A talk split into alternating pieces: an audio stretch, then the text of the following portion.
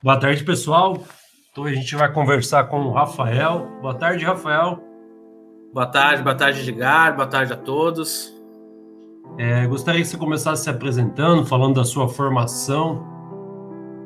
Claro, é, me chamo Rafael, né, Rafael Cardoso, é, trabalho na parte de, de, de energia, né, geração é, alternativa, né, né para na parte de renováveis, né? Sou formado na, na UTFPR, no Paraná, é, me formei em engenheiro eletricista, né? Já atuo na área há mais ou menos seis anos, né?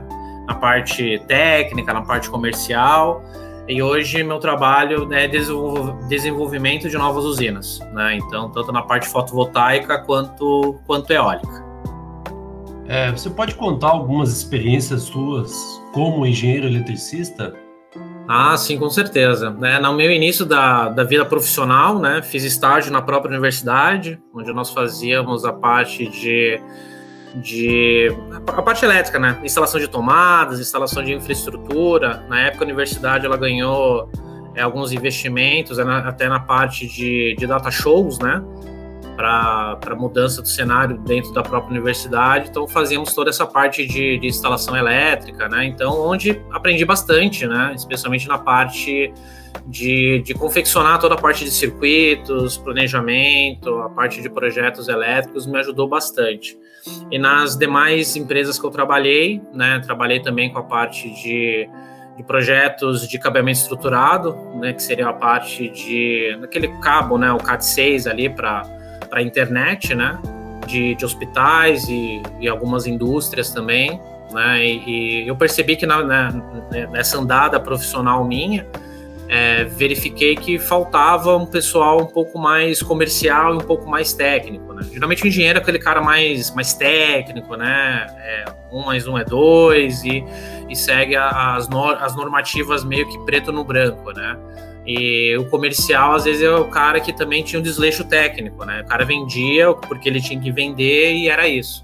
Então, procurei na minha formação, durante até, o término da faculdade, né, estar voltado a ser um engenheiro, um engenheiro de vendas, digamos, um engenheiro comercial, né, que fluiria na parte comercial, tratativas com os clientes, é, desenvolvimento de projetos e também conhecedor da parte técnica, né. Então, é, depois da faculdade fiz vários, vários cursos voltados à área de vendas, é, oratórias, né?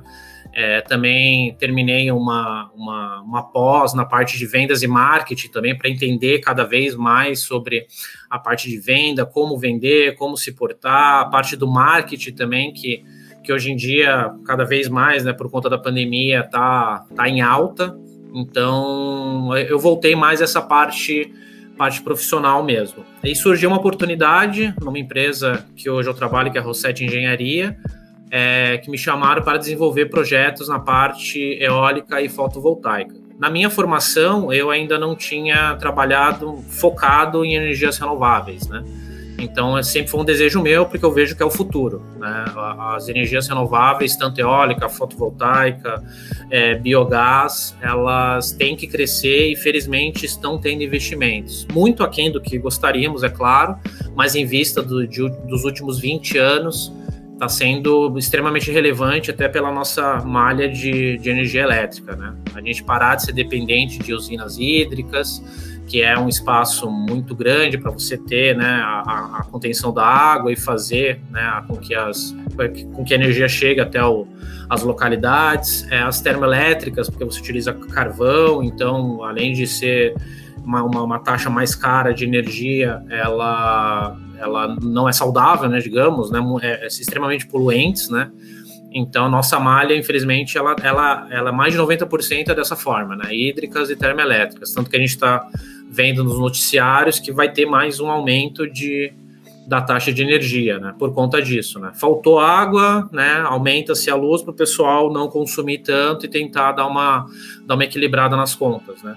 E energia renovável é isso. Né? Você consegue estar tá trazendo para não só para a malha, mas para o dia a dia das pessoas, é uma, uma infinidade de, de, de, potencial. Né? Com energia mais barata, uma energia que todo dia você terá. Né? Então, você não fica dependente se vai chover, se não vai chover. Então, isso é, isso é importante para o nosso país. Os outros países lá fora já utilizam isso há muitos anos, né? Infelizmente a gente tem esse delay, né? De lá fora eles começam a fazer, infelizmente várias, vários anos, algumas décadas depois a gente introduz para cá. Lógico, a gente tem os nossos problemas, né? Que seria ah, os equipamentos, né? Os equipamentos a gente vem de fora. A gente deveria fomentar um pouco mais a indústria nacional para que a gente consiga ter preços mais em conta mas em vista da taxa de energia estar cara, você ainda importar produtos de fora, como painéis, módulos, é, a parte de, de, fixação dos módulos, subestações, enfim, ainda se torna mais em conta, né? Então é, é esse cenário que a gente tem hoje, vejo que esse cenário vai se perdurar aí por, por muitos anos ainda. É, você já comentou a empresa, como que é mais ou menos o seu trabalho, mas pode dar mais detalhes sobre o seu trabalho, se ele é administrativo, se é técnico? Ou se ele é na questão comercial mesmo? Ah, claro. Então, basicamente, o meu serviço, ele hoje é um pouco mais administrativo, né? Eu fico mais no escritório do que vou a campo. É, preciso ir a campo também para é, fazer uma parte de comissionamento final, né? Mas explico isso mais detalhadamente na sequência.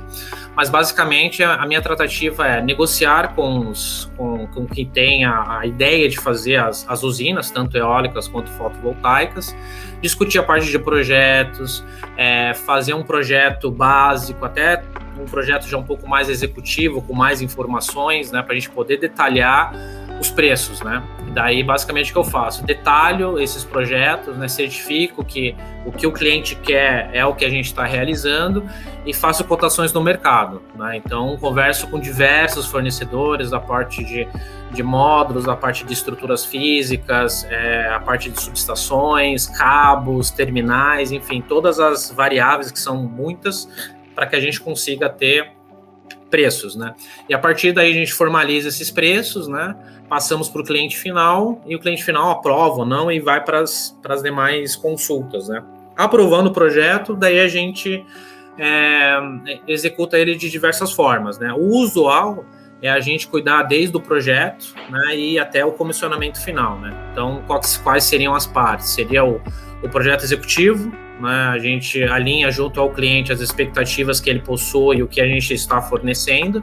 Depois disso alinhado, a gente faz o cronograma de obra, que é basicamente a parte mais importante de todo o projeto, né? De quanto que vai ser o início e quanto que vai ser o término e as fases, né? Das realizações das mesmas, né? Quando a gente inicia um projeto executivo já na parte de, de obra, é, a gente verifica o terreno, né, vai até o local, verifica o terreno, verifica se há necessidade de terraplanagem para que não tenha nenhum desnivelamento do solo. A partir daí, a gente, em paralelo, temos o projeto de, de estacas, temos os projetos de concretagem das bases, temos todos esses projetos a gente passa né, para o nosso pessoal de obras fazer todas as execuções de acordo com, com o nosso projeto e assim vamos, vamos seguindo a, a, obra, né? Eu acompanho a obra, vou até a obra é, fisicamente poucas vezes, né? Porque a gente tem um acompanhamento hoje mais online, né? Por via de, de WhatsApp, né? O pessoal faz chamadas ao vivo lá no local, a gente já verifica algum item, fazemos chamadas de vídeo também em escritórios para saber como é que está a obra, o que, que precisa, o que, que não precisa. A obra é muito dinâmica, né? O que a gente verifica é que o projeto quer queira, quer não, né? Ele aceita tudo, né? Você desenha ali, tá tudo bonito, né? Mas quando a gente vai a campo, tem os problemas de campo, né? Então é tudo muito muito rápido, né? Tem que ser tomado de decisões rápidas para que não atrase em nada a, a, obra, né? Geralmente os projetos a gente é, faz a parte de negociação com uma entrada, né? Que seja de 10, 15% do valor e, e, vamos recebendo com medições mensais. Então, com o cronograma, a gente mostra para o cliente: cliente, ó, executamos isso, é, é, percentualmente dá o X valor e o cliente vai lá e nos paga, e no final, né, ele, ele, ele nos paga completamente quando a usina está tá operando e está com todas as tratativas, tratativas normais. Na parte de comissionamento, eu vou até a campo pois gosto de acompanhar os testes, né? Verificar se todos os módulos estão operando, se todas as interligações estão, estão bem realizadas, né? e é a parte final que também o cliente final está na obra, né? Então eu acompanho tudo isso, né? Desde o do, do início do projeto com, com o cliente final, especialmente em obras, quando o cliente final está tá em campo também, para que a gente consiga conversar, salientar todos os pontos, né? Os prazos, né? Então isso que, que basicamente eu, eu, eu faço, né? Então hoje na empresa eu meio que cruzo e, e, cabeceio e tento fazer o gol, assim, sabe? A uhum. gente é, se vira nos 30 para que isso seja, seja bem, bem equalizado. Hoje a nossa equipe ela está com é, em escritório é, com 10 profissionais, 10, 12 profissionais. E em campo a gente tem mais ou menos 150 a 180 pessoas que trabalham nas nossas obras. Né? A gente, a, o escritório é aqui em Santa Catarina, na, na cidade de Itapema, ao lado de Balneário Camboriú, mas as nossas obras são em é, Rio Grande do Norte, Rio de Janeiro. É, estamos é, iniciando obras aqui também em Santa Catarina, no interior do, do, do estado, próximo a Chapecó.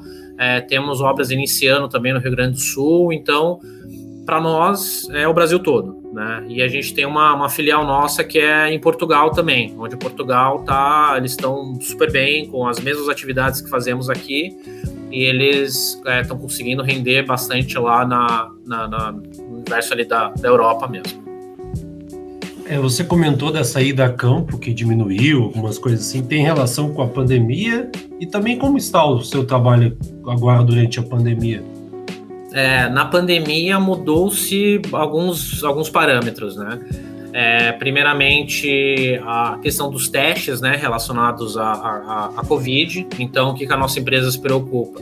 O colaborador vai até a obra, ele tem que estar, né, ter feito o teste. Né? Durante a obra, há, testes em determinados períodos, né, a cada 15 dias, a cada 30 dias, dependendo da, do tipo de atividade e com quem e a quantidade de pessoas que está sendo relacionada àquela mesma é, atividade.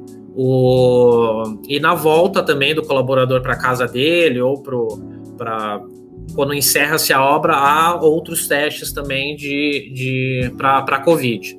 Se o funcionário é, ficou com febre, tá com algum sintoma que pode ser Covid, no, naquele momento ele já é afastado e feito o teste também para comprovar se ele está ou não está com Covid. Então, nesse quesito, as obras elas tiveram um custo adicional que não estava previsto, né? Especialmente hoje está, mas na época, quando começou-se a, a pandemia, é, não, não estava. Né? Então, a gente teve que negociar com o cliente final, que o cliente final, obviamente, também entendeu, né? A questão de valores, né? Que os testes também, é, eles, eles na época custavam muito mais do que custam hoje, mas se fosse uma média de 100 reais para para 3 a 4 mil colaboradores numa obra, chegando a 10 mil colaboradores na obra, é um, é um valor já mais, mais substancial, né? Então, isso foi negociado com o cliente final e as idas às obras é, diminuíram bastante, né? Do, do, do pessoal de, de escritório também. É, a gente está indo em, em, ocasiões mais, mais oportunas, digamos, né? Basicamente, nós ficávamos de 15 a 20 dias no início da obra, depois mais uns 10 dias no meio da obra, mais uns 20 dias no final da obra. Agora não, a gente está tá evitando também é, ir à obra, né, para que, enfim, né, questão da própria pandemia. E o que, que mudou, né? Esses relatórios que a gente fazia, que a gente fazia um acompanhamento um pouco mais em loco, é, a gente está cada vez mais transformando na, na, na parte digital, né, entregando para o cliente digitalmente tiramos fotos, escaneamos todos os relatórios de obra para enviar para o cliente. É, as chamadas de vídeo que fazemos hoje com, com WhatsApp, por exemplo, e, e outros, é, ajuda, no, nos ajudaram bastante para a gente saber como é que está a obra, né? para o cliente final também saber como é que está a obra, porque ele também não, não, não, não vai a obra como iria né, no, no momento sem pandemia, né? Então isso a gente conseguiu adaptar bem a, a, nossa realidade, né? O pessoal às vezes tinha um plano de celular um pouco menor, digamos, hoje não, a gente investe bastante em celulares bons e também com planos de internet tão bons quanto para que a gente consiga ter todas essas informações é, em loco também.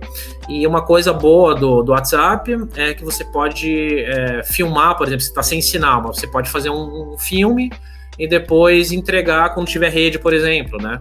Então isso também nos ajuda, nos ajuda bastante. Então a questão dessa adaptação foi, foi bem interessante para nós. Né? Fizemos até alguns mini cursos com os nossos colaboradores para ele poder filmar da maneira correta, né? É, deixar uma, uma, luz adequada, coisas que não nos preocupávamos antes, mas é, há, há, essa necessidade também para que a gente consiga estar tá passando para o cliente final todas as, as, as, as medidas de como é que tá, como é que tá a obra, né? Então, ah, precisa filmar dessa forma, precisa filmar na vertical, na horizontal, com mais luz, com menos luz, o que falar também, né? Porque às vezes, né, obra tá ali na, na, na correria, né? Então, como esses vídeos também vão pro pessoal, a gente, né, tomou-se todo esse esse cuidado também. É, Rafael, tem um interrogatório assim, tipo da CPI, assim, para você, sobre energia eólica e fotovoltaica. Se quiser responder como um, um, vendedor, fazendo seu marketing, pode ficar tranquilo, tá? Certo, perfeito. Maravilha. É, então, primeira, o que é a energia eólica? Basicamente, a energia eólica ela vem dos, dos ventos, né? Então, se as pessoas não viram, mas basicamente é aqueles cataventos gigantes, né, que a gente vê, especialmente nos, na, na, parte litorânea do Nordeste, onde o vento é um pouco, um pouco mais, um pouco melhor, digamos, né, entre aspas, né. É, então, como é que funciona? Você tem as pás, né, onde você tem é, um, um, motor na nacelle, onde que seria a cabeça ali da, do, do catavento, digamos, né, onde ele, ele produz é, a, a, energia, né? E o vento ele faz com que tenha-se mais ou menos energia passando por aquele motor. Daí ele vai até a base da, do, do catavento, né? Onde de lá ele é distribuído para para redistribuição, digamos. Então eu tenho um catavento, onde desse catavento eu vou até uma subestação, onde dessa subestação eu vou é, essa, essa subestação de distribuição, eu vou até a subestação de transmissão, chegando para as concessionárias distribuírem a, a energia. Né? Então, há um, um, vários desses cataventos né, forma-se uma usina. Então, eu posso ter, geralmente, uma média de 10 a, a 30 cataventos que geram uma energia onde consigo fazer essa, essa distribuição. É, por que, que é no Nordeste? Porque tem menos, por exemplo, em Santa Catarina, Rio Grande do Sul, por exemplo. Né? Aí diz que é a qualidade do vento mesmo. Há estudos é, diários, semanais, sobre onde são as, as melhores qualidades de ventos. Né? O que, que seria uma qualidade de vento? Onde ela fica numa velocidade é, contínua, onde há a essa a, a ventos, além, além da quantidade contínua de vento, não há alteração de, de velocidades, né? O que isso é, é importante, porque a nacelle, onde fica o motor dessa, dessa usina, ele também tem as suas variantes, né? Então, é, eles precisam, quando é projetado, é visto também dessa dessa forma. Então o vento, né, ele faz a, a, essa geração de energia, onde eu consigo fazer a indução no motor, onde eu consigo transformar isso em energia elétrica. Basicamente seria isso a questão da, da, da usina eólica. É, por que que é, houveram-se muito incentivo nos últimos 20 anos para a energia eólica, né? Porque você tem num espaço físico é, pequeno, né? Você consegue fazer uma produção de energia muito grande, muito grande mesmo. Então, o grande problema hoje é que elas ficam um pouquinho mais afastadas do, do, dos circuitos é, das, da, dos grandes centros, né? Então você ainda tem um gasto um pouco elevado com você levar essa energia até o ponto do consumidor para chegar até o cliente final, né? Então a, tem esse custo um pouco elevado das linhas de transmissão. Porém, né? Você tem empresas é, como a Taesa, como a Lupar e tantas outras boas empresas que eles estão focados nessas linhas de transmissão. Porque não é só você produzir energia, você tem que é, fazer toda a infraestrutura para que essa energia chegue onde tem que chegar. Né? Então, a energia eólica ela, ela tem esse custo um pouquinho mais elevado, porque elas ficam um pouquinho mais no interior. Porém, em vista do que temos hoje, ela, ela, ela consegue trazer uma economia grande e fazer as interligações necessárias para o nosso setor elétrico aí também. É, você comentou de outros países sobre o setor eólico. E no Brasil ele está em expansão? Olha, ele já esteve em uma expansão exponencial alguns anos atrás, né? A cada isso era a cada dois anos, a cada três anos, virou até anual, nós tínhamos leilões de energia. É, o governo federal fazia os estudos, né, falando assim, olha, lá em cidade X, os ventos ali são legais, e a gente viu que é, para fazer uma, uma usina eólica gasta-se um X reais. A partir daí são feitos leilões, onde as concessionárias pegam os pacotes, né? Geralmente é, a, a Grupo Neoenergia, a, a própria Celesc, a própria Copel, CPFL e outras pegam esses pacotes, né? E para fazer essas, essas, essas construções. É, as, as, primeiras usinas eólicas, elas são mais ou menos de 20, 20 e poucos anos atrás, né? Então, até há dois a três anos atrás, tinham-se desses leilões para construção. Então, se é feito o leilão hoje, por exemplo, eu tenho que estar tá entregando ela construída daqui a três ou quatro anos, cinco anos no máximo, né? Então, a gente tem uma, uma, uma demanda de, de usinas sendo construídas e finalizando nesse ano e até 2025 em grande quantidade, né? É, ele deu uma estagnada, né? Tiveram-se leilões, mas leilões não tão grandes quanto já foram no, no, passado. Então, se for responder efetivamente sua pergunta, ela está em expansão? Está, só que está aquém do que já foi. Né? Então, a justificativa do governo, como outras justificativas, é a falta de, de, de dinheiro ou projeções, né? enfim, mas que isso eles não pararam né? Com relação aos investimentos só, só diminuíram. Então, no último leilão, nós tivemos também a inserção grande do, de, de biogás, onde não tinha isso no, no cenário. É, no cenário atual, né, que nós tínhamos. Então, talvez o deslocamento do dinheiro, né, passou-se um pouquinho mais para biogás e não tanto para para eólica, por exemplo, né. Então, a gente depende muito do governo federal para que as usinas elas elas saiam, né. O governo investe e é feita execução por, por empresas privadas aí no setor por via de, de leilões, né? Então seria nesse cenário que temos hoje da, da energia eólica.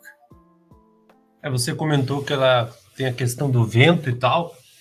E você acha que ela é inesgotável? Olha, boa pergunta. É, os estudos que foram feitos, isso já há muitos anos, é, diz que sim. Né? A gente nunca teve é, períodos muito grandes sem ventos, por exemplo. Né? Porque o vento é basicamente o deslocamento do, do ar né? em, determinadas, em determinados patamares. Né? Então, ela sim seria, seria inesgotável. Tem alguns estudos, especialmente na parte é, especialmente na parte de desertos, né, bem, bem mais, mais áridos, né, que diz que a quantidade de vento ali, ela, ela chega até não ter vento, né, mas então por isso que está aí, diz-se da qualidade do vento. Então, onde há essa qualidade de vento boa, como tem no nosso Nordeste, por exemplo, sim, é inesgotável. Em algumas outras áreas, pode ser sim que, que poderia ter alguma, alguma dificuldade para do vento necessário para mover uma, uma, uma pá de, de usina, usina eólica. Mas, olha, é, respondendo efetivamente a pergunta, seria sim inesgotável. Beleza. É, você comentou que geralmente no litoral é melhor, né? Tem a questão de vento. Eu até lembro também no litoral, ali subindo de Porto Alegre para Santa Catarina, não lembro bem a cidade que tem uma, uma usina, eu acho que é, né? Que se chama. Sim, usina, uhum. Usina, né? É, ela é feito mais ou somente né, na área rural, essas instalações? Ah, na verdade, não. É, o, o, interessante é você ter um espaço físico é, interessante para para que ela seja operada, né? Como a, a, a, as pás elas são, elas, ela tem uma, tem uma determinada altura para funcionar adequadamente, ela não só a altura, mas o, o estilo da pá também, né? a quantidade de vento que é, que é necessária, mas ela pode ser instalada isso em qualquer lugar, contanto que tenha o espaço físico, espaço físico necessário, né? É, até no, em, em, países mais, mais desenvolvidos, como na Noruega, especialmente, as usinas eólicas elas são no mar, né? Então é onde eles conseguiram otimizar, fizeram os estudos excelentes sobre que as usinas eólicas deles são, são em alto mar mesmo. Né? Você passa com o cabo é, adequado né, até chegar na, na, na parte terrestre né, para fazer as alimentações, mas eles verificaram que no mar deles o vento é, é, excelente e deixaram eles lá posicionados. Né? Claro que tem toda uma outra infraestrutura para deixar eles posicionados, né? Mas é, eles podem ser em, em, qualquer lugar, qualquer lugar mesmo. Não tem, não tem problemas em relação à própria instalação. Mas claro, tem que verificar se, se tem alguma, é, alguma passagem de, de, de, pássaros, né, que fazem aquelas, aquelas mudanças de, de deslocamento mesmo, né? Se tem algum problema daquela corrente ali de, de aves também. É, tem a questão também da, da, da, própria instalação, né? Isso também cabe a solar, onde tem que verificar se tem algum tipo de nascente, né? Se tem algum, alguma planta exótica no local, então você não pode fazer naquele local porque ele, ele, ele tem que ser protegido, né? Alguns animais exóticos também, né? Para evitar né, a extinção dos mesmos, né? É, mas se tiver o terreno ok, independentemente se for no mar, se for na, na, na, terra, aonde, né? Se for mais no interior ou menos no interior, pode ser feito tudo. Só que lógico que daí tem toda a logística para chegar energia até, até a rede. Essa questão do, das plantas e dos animais é para não tirar eles daquele local? Isso, exatamente. Tanto que a gente teve um caso bem recente, isso na usina fotovoltaica, que a usina, é, eles fizeram todos os estudos, né, tudo certo, aprovaram na concessionária o projeto, chegaram lá, viram um, um, é, um pequeno córrego, né, que passava ali, né, um rio, é, e viram e, e, foram verificar os peixes que tinham lá. Daí verificaram que um peixe em específico, infelizmente não vou saber o nome, ele está ameaçado, né? E basicamente o projeto teve que ser deslocado para um outro local, né? Ele, eles não fazem esse, esse remanejamento, né? Porque é o habitat dele, né? Então, tanto de animais, plantas, eles evitam, por conta ambiental, de, de fazer qualquer tipo de extração, enfim, porque sai muito mais, entre aspas, barato, né? Eu deslocar a minha usina para uma outra localidade que esteja tudo ok, do que eu tentar fazer qualquer remanejo lá, né? Então, deixa ali o pessoal e seguimos para outro lugar. É assim que, que funciona também. Ah, entendi. Espaço tem bastante, né? Sim, é... esse espaço tem, tem bastante, né? É, você já falou de algumas vantagens da energia eólica, né? Mas você pode fazer um resumo e também citar mais algumas das principais vantagens de optar por esse tipo de energia? Claro, claro. É, basicamente, todas as energias renováveis a gente toma como referência ao que temos hoje em maior quantidade no país, que é as, as hídricas né, e as termoelétricas. Hoje, é, a gente consegue ter uma redução na, na, na, tarifa de energia, né, que é o grande principal ponto, por isso que as energias renováveis, elas, não só isso, né, mas uma das principais vantagens é a redução do custo tarifário, né, e a segunda, e tão, tão grande quanto, é a questão de você é, evitar né, de, de, de fazer mais usinas, né? É, tanto hídricas quanto termoelétricas. As hídricas, né, ela precisa de uma quantidade de água, né, de fazer um armazenamento muito grande, então você tem hectares, hectares, hectares que você vai ter que inundar para deixar ali uma quantidade de água adequada para ela poder fazer essa movimentação das turbinas, né, hídricas e chegar até a rede, né. E as termoelétricas pelo fato do carvão, né, e a questão da, da poluição, né. Então, a principal vantagem das, das, da energia renovável, né, de um modo geral, seria, seria essa. Né? E um comparativo da eólica com a, com a solar, a eólica ainda se torna um pouco mais vantajosa, porque em determinados casos, né? Pois é, numa mesma área de fotovoltaico eu consigo fazer uma usina uma pá onde eu teria uma quantidade de energia maior disponibilizada para a rede, né? Hoje as turbinas elas estão chegando a a um mega, né, a, a, um mega e meio, né, até mais, dependendo, um mega não, desculpa, um giga, né, de energia, um giga e meio de energia, onde num espaço físico de solar você teria que ter uma área um pouco maior para chegar nesse, nesse, nesse nível de, de, de, capacidade, né. Então tem, tem isso. É, então essa, essa seria uma vantagem bem interessante da, da, da, eólica mesmo, né? E o bom da eólica nesse, nesse cenário que vivemos é que tem, além das reduções, né? Porque quando a tecnologia ela vai sendo utilizada e a concorrência do livre mercado vai, vai estabelecendo é, novas empresas entrando, né, melhorias sendo contínuas, então o preço que era há 20 anos atrás ele está muito mais barato hoje, uma qualidade muito melhor também. Então a tendência é daqui a 20 anos no, no, no futuro a gente conseguir com, é, ter uma, uma quantidade de energia até maior do que temos hoje em eólica, com uma redução de custo menor também. E, e, e, e, o prazo, né? O prazo de entrega dessas usinas ela é muito menor do que uma, do que uma hídrica, do que uma termoelétrica.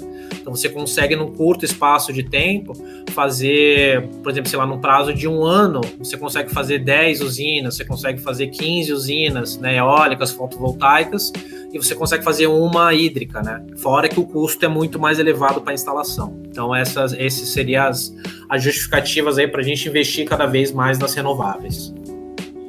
É, e quanto custa mais ou menos uma usina aí de Acho que você tinha comentado comigo, é 5 megawatts, né? Algo assim. Ah, sim. Da, da, da fotovoltaica, é, a, o que a gente ah. fechou da, algum, algum tempinho atrás, ela custa em torno de 18 a 20 milhões, né? Da eólica, aí depende muito do, do cenário, né? Ela, ela, custa, ela custa um pouco mais, mas ela produz mais energia, né?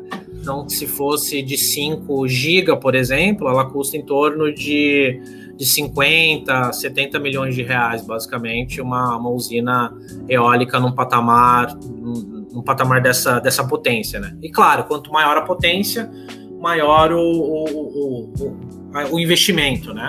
E logicamente que, o, que os projetos, eles sempre são vistos com retorno, né? O investidor, ele investe para que ele tenha um retorno e tenha lucratividade na sequência, né? Então, todo esse estudo é feito para que isso ocorra também num, num, prazo curto aí. É uma usina de 5 mega, por exemplo, que você gasta 18 milhões, você tem um retorno dela em 2, 3 anos. Né? E o restante é lucro que vai ser vivenciado aí para longas datas, né? Então, isso é, é, é interessante também para o investidor, né? Então, se você tiver, Edgar, eu sei que você tem uma grana guardada aí, investe ali, cara, é tiro certo, melhor que bolsa. Imagina, só falta grana, né? é, então, acho que ficou bem explicada essa parte da eólica aí. E gostaria que você começasse a falar agora da fotovoltaica, né? O que é esse tipo de energia aí para começar?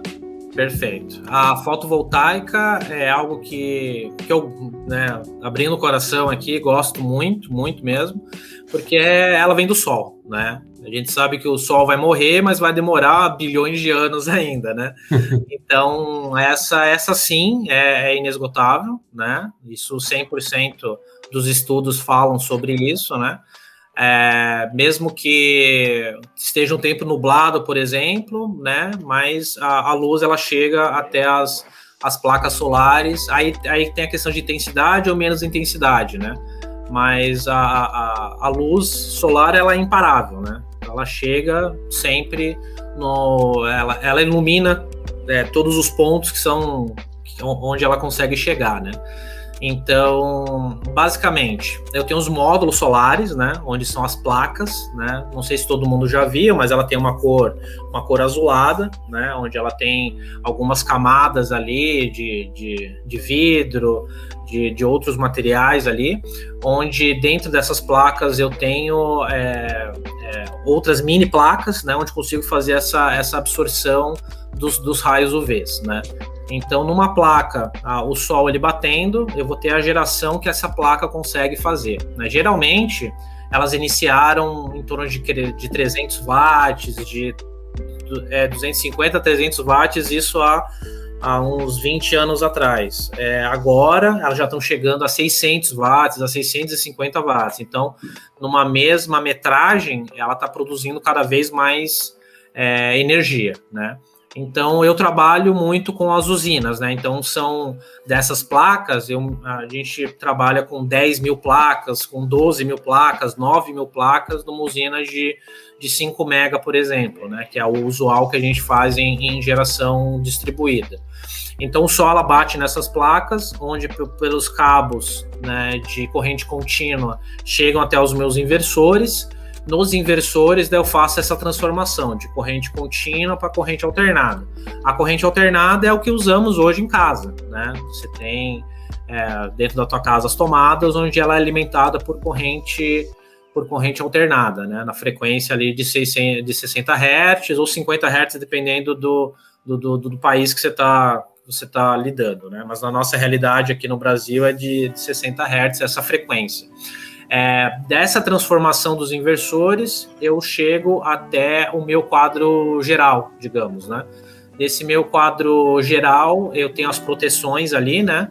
Para evitar que tenha é, é, sobrecarga, que você tenha sobrecorrente, problemas que possam ter, né? Por conta dessa, dessa geração, tem as proteções ali.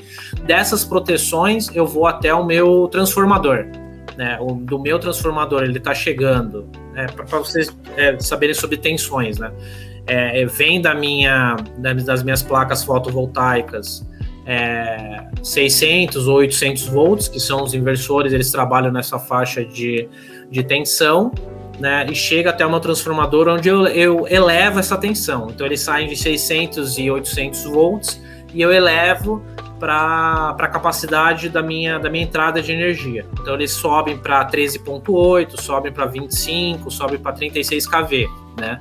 Que geralmente são essas tensões utilizadas nas, nas, nas concessionárias, né?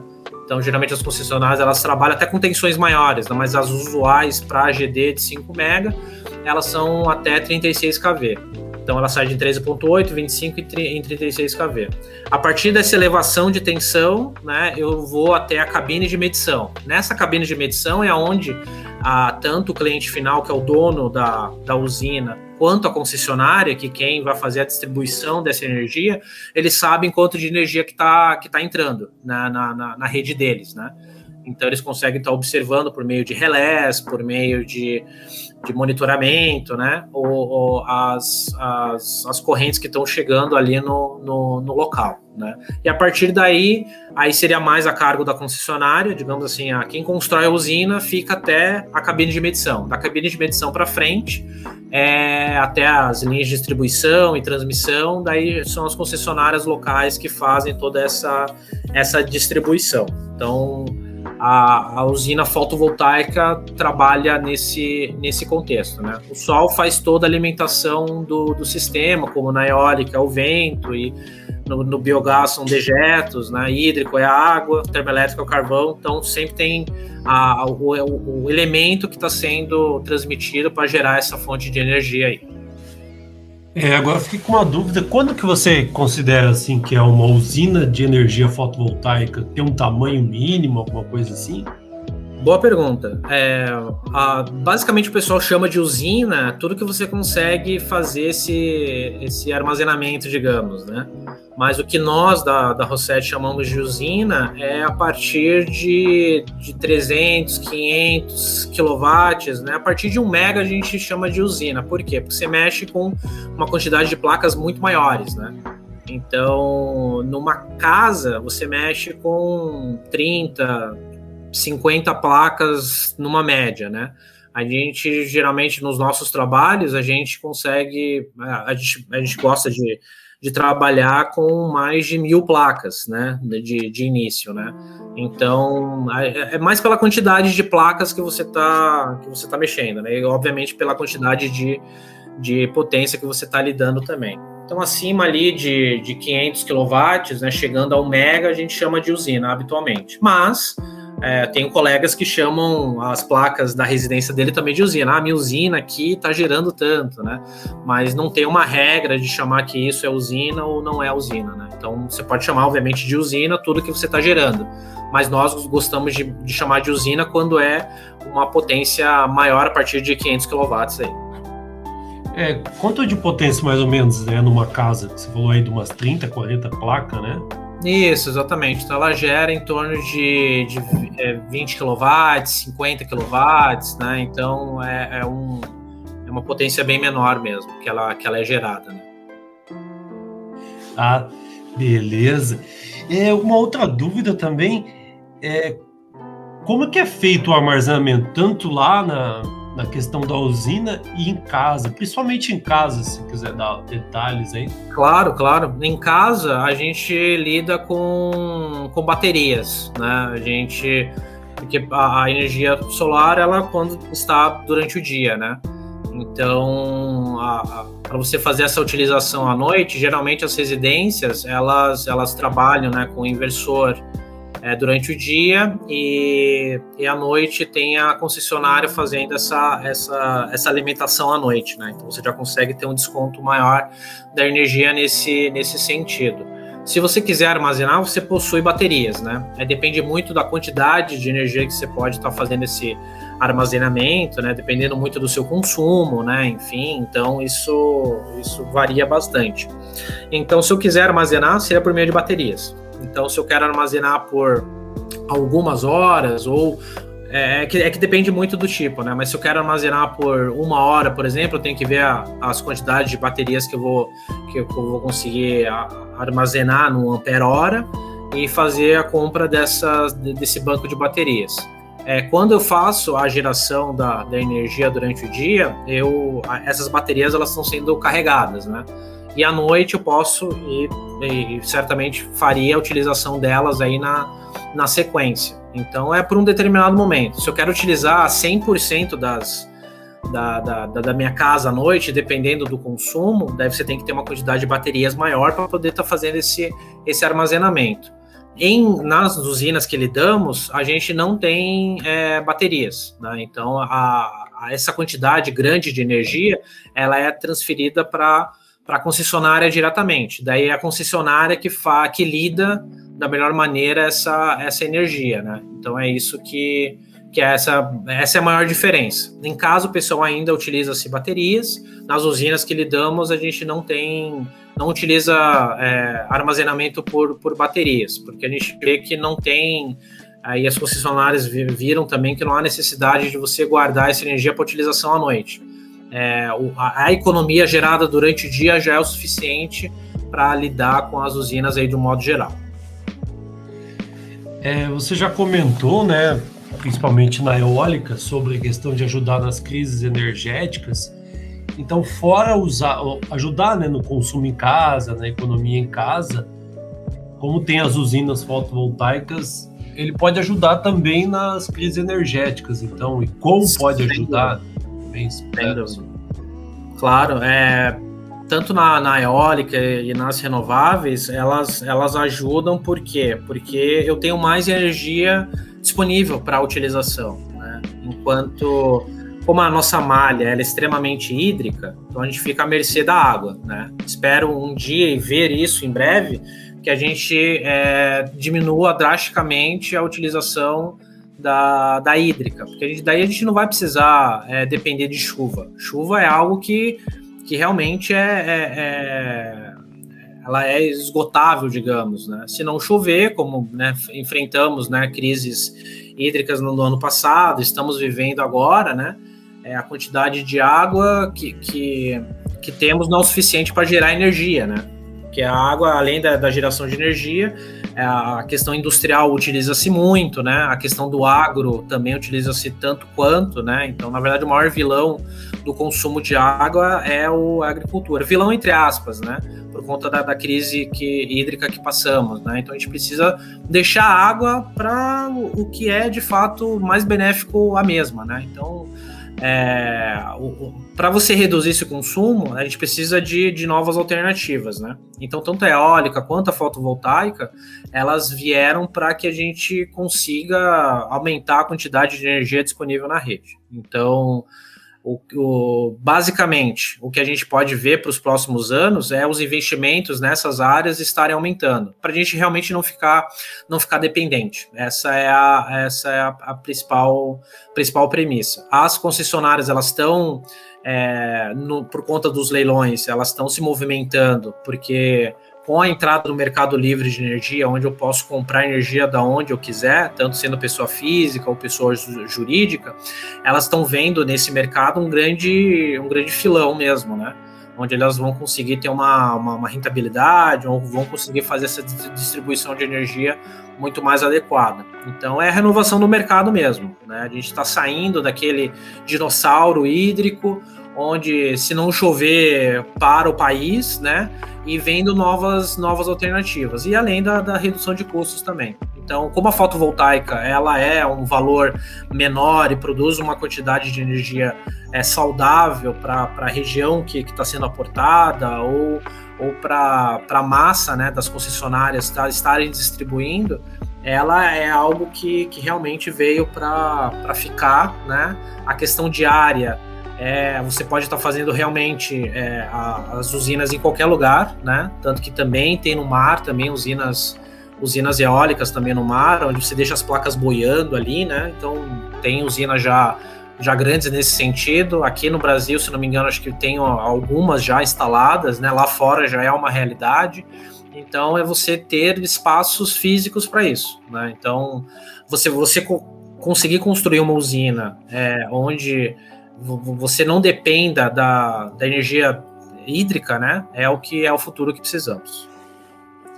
É, eu pensava, né, que essa questão de energia solar teria que ser lugares só que dá muito sol, mas eu fui ali na divisa de São Paulo, Rio e Minas uma vez, no Parque Tatiaia, e fiquei no hostel lá do lado, que é uma região muito, muito fria, assim, e tinha, tudo era por placa solar. É realmente assim? Não precisa ser um lugar tão quente para usar elas? Não, não. É, é como a, a luz, é, a luz solar, ela é imparável, né? Então ela chega até as placas, né? a questão do calor ela pode estar tá melhorando um pouco mais ou um pouco menos. E muito quente também é ruim, porque é, você tem não só as placas, né? Mas você tem todo o entorno, né? Tem os cabos, tem as conexões, né?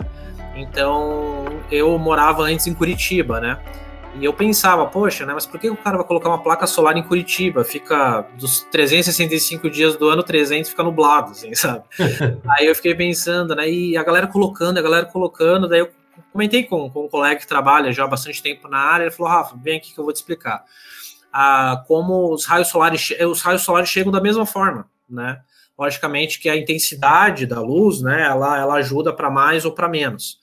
Mas você pode estar tá, tá num local é, nublado, num local onde não tem muito aquecimento, por exemplo, e você vai ter a energia é, solar é, atuante, né? Então você vai conseguir reduzir a tua fatura da mesma maneira. Então, é, respondendo efetivamente, você consegue estar tá colocando o sistema solar em qualquer lugar que você necessite, lugares mais altos, lugares mais baixos, com mais mais intensidade de, de luz, com menos, né? Então isso te.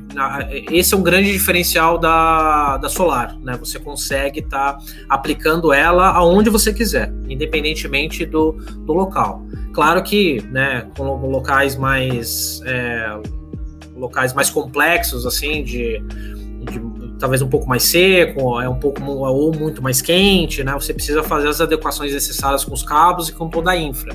Mas a placa em si ela vai ser utilizada tão bem quanto no, no local onde tem uma intensidade de sol grande. É, as instalações elas são feitas mais na área urbana ou na rural ou independente disso?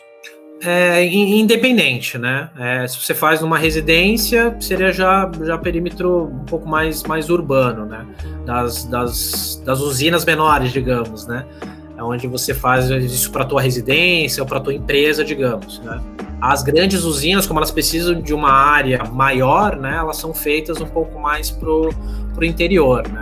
E também, até um ponto que até esqueci de, de tocar, tanto na eólica quanto na fotovoltaica, é você consegue estar tá levando energia para locais onde não tem é, distribuição de energia da concessionária, né?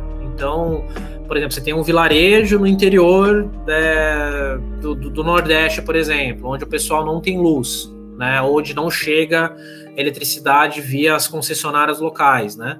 É, você consegue estar tá gerando energia da mesma forma, né? Com uma placa solar, fazendo todo esse, esse trajeto que, que expliquei para vocês há pouco, e você consegue ter energia na tua casa, né? Então isso faz com que a integração social também seja muito maior, né? Pessoas que não tinham luz há 10, 15 anos atrás, é onde não chegava energia para eles, você compra um kit fotovoltaico com algumas placas, coisa simples, né, de fazer a instalação, é, o valor também diminuiu-se, né? Como citei há pouco, diminuiu-se muito nos últimos anos. E você consegue tá, tá, tá tendo na, na tua casa né, luz, né? Que anteriormente você não tinha. Então, as campanhas que são feitas também, não só da parte pública, como da parte privada, faz com que essa integração social seja infinitamente maior, né? Quem hoje vive sem luz, né? E imaginar que, infelizmente, na, na atual realidade que temos, tem pessoas que ainda não têm acesso à luz, né? O que é bizarro, o pessoal utilizando vela, é, candelabros e, enfim, outras coisas para poder ter a tua, a tua energia, né? Então, isso, isso faz com que a, a energia fotovoltaica tem essa, essa característica, né? Além de você fazer a implantação dela onde você achar que é interessante, em vista da, da rentabilidade que você possa ter, tirando a rentabilidade de lado para a integração social, cara, isso está sendo né, sensacional. Essa questão de não ter luz, a gente fica meio que em lugares maiores, né, que, que sempre tem e tal.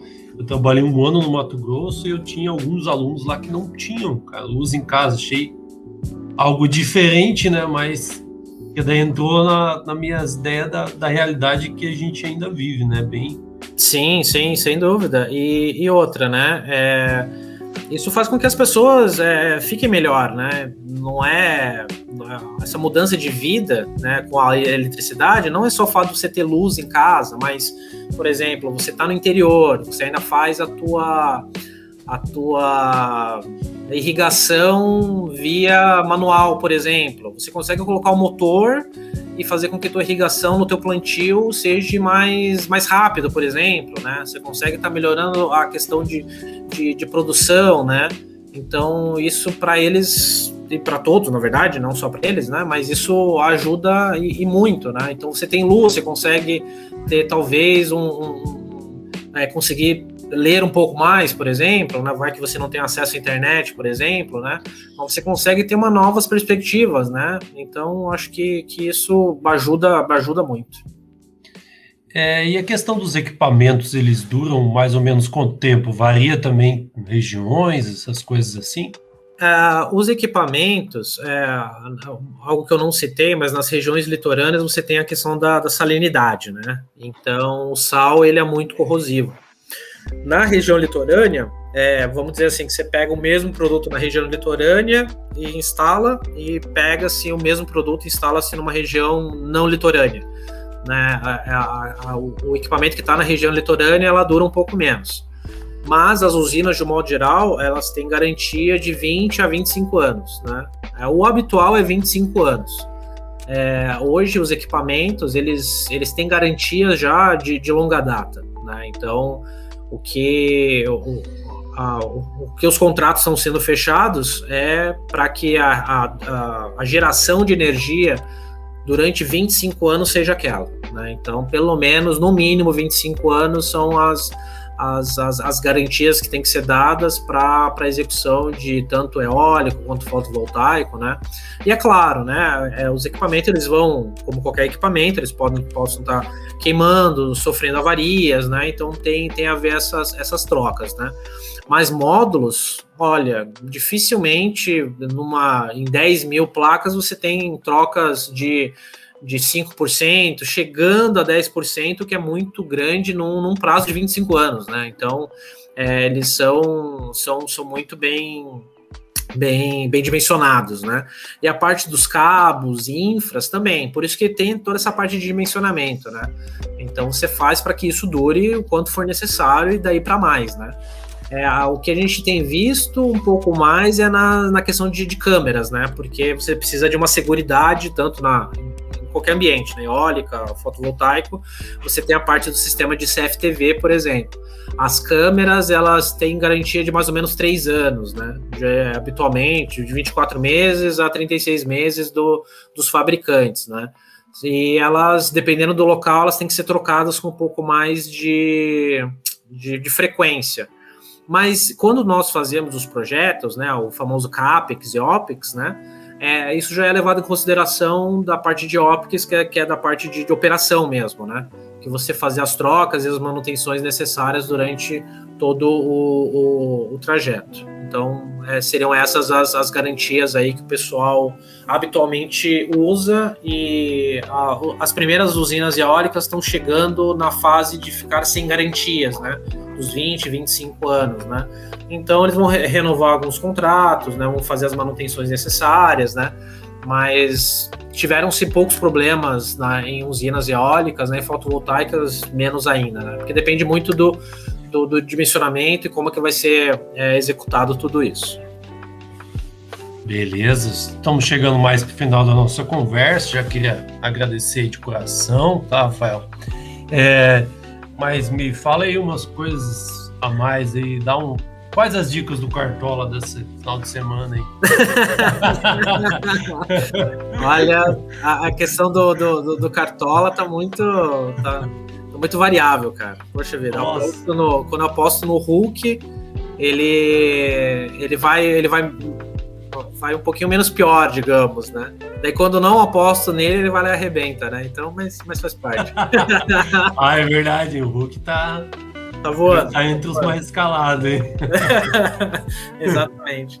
É, Edgar, é, é, eu, eu agradeço já de coração também, é um bate-papo que, que podemos fazer mais, né? Até com assuntos até específicos, né? Porque hoje é mais um, um mostrando o cenário, né, como é que estão as coisas, né, o que, que são as perspectivas aí para pro, os próximos anos, né, né para quem quer ingressar nessa área, eu, eu, eu, eu aposto muito, é, é difícil, é, porque quando você fala com um cara que está vivenciando isso, que quer uma melhoria para o país, que acha que isso é, é extremamente é, interessante para todos os lados, do aspecto financeiro, para o aspecto social, é algo que, que a gente fala um pouquinho mais de paixão, digamos, né? Sim. Mas o, o, que eu vejo é que é um cenário que as pessoas têm que é, estudar, têm que estar ciente, né? Porque isso envolve todo mundo, né? A, a luz, que se ela for mais barata ou se for mais cara, isso vai para todo mundo. Né? Então, o que eu vejo é que nos próximos é, 100 anos, digamos, né, quando a gente tiver os nossos filhos, tiver os nossos netos aí, bisnetos, enfim, que eles possam estar tá vivenciando é, um país é, melhor, né? É, um mundo melhor, né? Algo que eu não citei, acabei de lembrar agora, é a questão das, das, das emissões de carbono, por exemplo, né? É ser algo sustentável, né? Então, se você conseguir reduzir, como as usinas eólicas e fotovoltaicas reduzem a questão de emissão de carbono, por exemplo, para você fazer uma produção de energia, pô, né, consigo dormir feliz à noite, assim, sabe? Então, Sim. é algo que é uma, uma, grande, uma grande satisfação, né? Como tudo na vida, a gente é, trabalha, né, para é, ganhar seu dinheiro, né, ter as suas conquistas pessoais, né, claro, né, é, espero chegar num dia igual, igual você, Edgar, que tem lanchas aí no, no e tal, mas é, o que a gente quer é uma melhoria social também, né, gente quer que o, a pessoa que não tem acesso tenha, que consiga desenvolver todos os, que consiga ter uma, uma, uma, vida melhor, né, então se a gente conseguir fazer com que isso seja, seja levado para todo mundo, isso é, isso é bacana, né? E não só o, público, né, que tem a, a intenção de, de maior recursos de investimento, mas as empresas privadas também, né? A gente tem contratos com TIM, claro, a gente tem contratos também com Bodytech, é, tem contratos com outras empresas, né, até supermercados, enfim, onde eles viram que, cara, eu preciso reduzir a energia, né, preciso, isso fomenta o outro lado, que é, tá, preciso reduzir a energia, mas o que, que eu faço, né, invisto, não invisto, então isso é algo que, que é bem, bem gratificante aí pro para mim agora, né, que tô, tô, tô fazendo essa, trabalhando nessa área, que sempre quis trabalhar, né, e vejo que é o, é o futuro, é o futuro e vejo que se tiver cada vez mais pessoas relacionadas ao, a esses estudos, né, desenvolvendo novos projetos, né, desenvolvendo melhorias, né, eu vejo que a engenharia, de um modo geral, é, puxando a sardinha um pouquinho para o nosso lado, né, a questão que é da, da, da, engenharia, mas eu vejo que é o mercado ele, ele desenvolve soluções, né? Então é isso que, que é mais interessante para que a gente possa estar tá, tá evoluindo, né? É, fazendo com que as coisas sejam melhores, mais baratas e que tenham mais acesso aí ao, ao pessoal também. É, nem tudo é engenharia, mas aqui a gente tem dois cursos de engenharia, são os cursos superiores do campus, então pode ficar tranquilo, temos computação e controle e automação. Eu acho que são duas áreas que poderia estar trabalhando também nessa área de energia. Ah, aí. sem dúvida. E falando em automação, cara, eu tenho conversado muito com o pessoal de automação, porque é, na, no fotovoltaico, eu lido bastante com o sistema SCADA, que é o sistema de monitoramento. Então, o que, que seria esse sistema de monitoramento? Lá, as usinas, quando elas são é, finalizadas e colocadas em operação, você não tem uma, uma galera trabalhando lá dentro. Né? Você tem algumas equipes né, é, pequenas, digamos assim, três a cinco pessoas, onde, ah, se tiver algum problema, o cara vai lá e resolve. Mas como que ele identifica esse problema? Então, a, a, o pessoal da área de automação, para mim, é o pessoal da vez aí, né? Que eu, eu particularmente não tinha muito contato e agora estou tendo. É, o que, que eles fazem? É, eles conseguem, pelo sistema, fazer a identificação da, da quantidade de energia que está chegando até a cabine de medição, por exemplo, é, via, via cabos ou via wireless também. Então, eu consigo estar tá fazendo monitoramento remoto, é, em loco, né? Ou remoto também, via nuvem com relação aos inversores, as placas, o meu transformador, todos os itens né, que eu posso estar tá, tá monitorando. Então, se teve algum problema, ah, aqueceu muito o meu transformador, é, eu vejo pela tela do computador ou pela tela do celular que vai me, me mandar um alerta. Aí desse alerta eu mando a pessoa em campo ir lá e dar uma olhada. Fala, filhão, tá com um problema lá, pode ser é um aquecimento, tem que, tem que verificar o nível de óleo, o cara já vai preparado para isso também. Então, a, a, a, essa questão do, do, do, OPEX, né, que seria a questão de operação, ela também está se, está se reduzindo, né, porque a automação né, e a inteligência está crescendo cada vez mais e, e os parques solares têm, estão aplicando cada vez mais isso. Né? Não preciso ter muita gente para fazer monitoramento. E a questão de segurança também, né? Porque às vezes o, ele não observa e, e, infelizmente acaba tendo algum problema maior, né? Evita problemas com o próprio colaborador também, então ele já vai no foco do problema para resolver o problema. Eu falo isso de fotovoltaico, mas nas grandes indústrias isso já é uma realidade já há muitos anos, né? Desse sistema escada que a gente chama, né? Que o sistema de, de monitoramento. Então isso é muito importante também para isso. Então vejo que a automação CLPs e demais itens aí, olha, é, é, eu vejo que eu preciso fazer um curso nessa área aí também para estar tá me, me, me, aprimorando também, né? E computação, cara, poxa, é, é, é para tudo, né? Então, tudo que a gente for, for fazer, os softwares que eu utilizo, por exemplo, né? Isso é, isso é, é o que a gente vivencia hoje em dia, né? A faculdade, ela ensina muito é, onde para onde podemos seguir e levar, né? Aonde eu consigo consultar, ela dá direções, né? E é a vida profissional que realmente você consegue estar tá aplicando. Mas, por exemplo, eu tive uma matéria na faculdade que era cálculo 4, né? Que era a prerrogativa para sinais e sistemas. Eu reprovei algumas vezes em cálculo 4 ali, tinha dificuldades ali, e falava para mim mesmo, falei, pô, mas que, que coisa, né? Para que, que eu vou utilizar isso, né? E hoje eu tenho um software que trabalha com cálculo 4, por exemplo, sabe? Então ele já está integrado no sistema para isso, onde eu coloco alguns parâmetros e o meu sinal ele sai de uma maneira que eu, que eu preciso tá, tá, tá, tá aplicando em campo, por exemplo, né? Então a computação ela é, ela é primordial, né? Comecei a programar em Java no início, não tive né, não, desculpa, em C++, e depois é, fui para Java, tive uma uma, uma, boa, uma boa experiência, né? Mas as outras linguagens aí de hoje em dia são, são tão importantes quanto, né? Especialmente para que você consiga fazer a linguagem de programação ser eficiente em menor quantidade de linhas, né? Então, cara, é, é isso, é otimizar, é melhorar para frente que, que, as coisas sempre vão, vão ter o um retorno aí. Oh, maravilha, cara.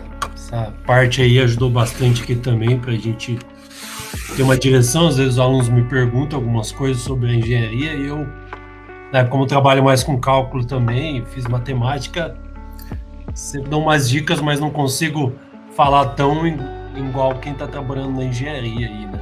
Não, legal. É o bom da engenharia que a gente consegue estar tá, tá aplicando os conceitos aí de, de matemática, né, computação e outros, né, na, na prática mesmo, né? Poxa, deu errado, queimou, ah, mas por quê? Porque o cálculo não estava correto, né? Digamos, né? Sim. Então, várias vezes a gente tem que calculadora, seno, cosseno, cotangente, cossecante, tem que tem que estar tá revisando os cálculos aí, mas é, mas é prazeroso, cara. É prazeroso porque a gente sabe que o fim, ela, é, é, tudo é um meio, né, para chegar num fim que é que é melhoria aí de todos aí.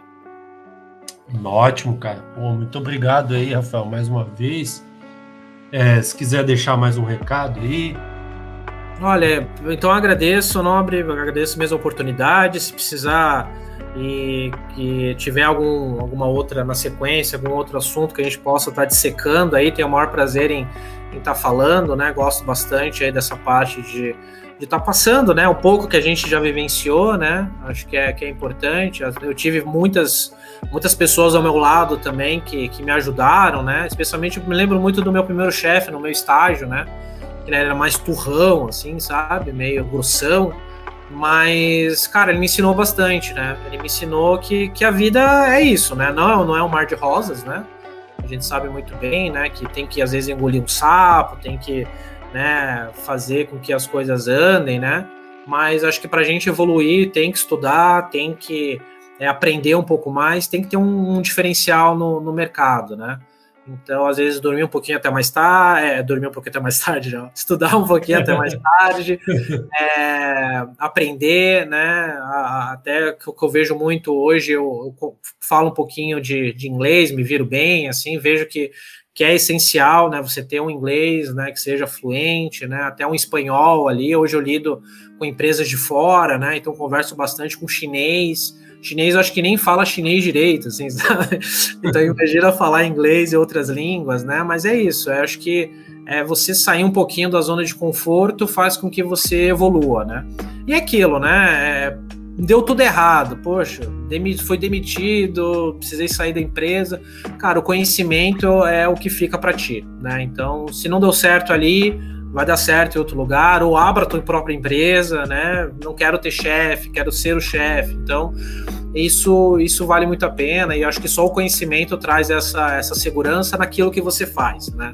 Então, fazendo aquilo que você gosta, é, conhecendo bem aquilo, o dinheiro ele, ele vem como, como consequência aí. Então, doutor, se precisar de mais algum, alguma, alguma outra, é, algum outro assunto, outras é, outras reuniões aí, a gente faz com, com o maior prazer aí, estamos sempre à disposição. Obrigado aí a oportunidade aí. Pô, certeza, cara. Pensar em mais algumas coisas aí, vamos ter que ter mais umas conversas, então. Maravilha, perfeito então. Eu que agradeço a oportunidade aí. Pô, valeu, até uma próxima então, Rafael. Valeu, abraço.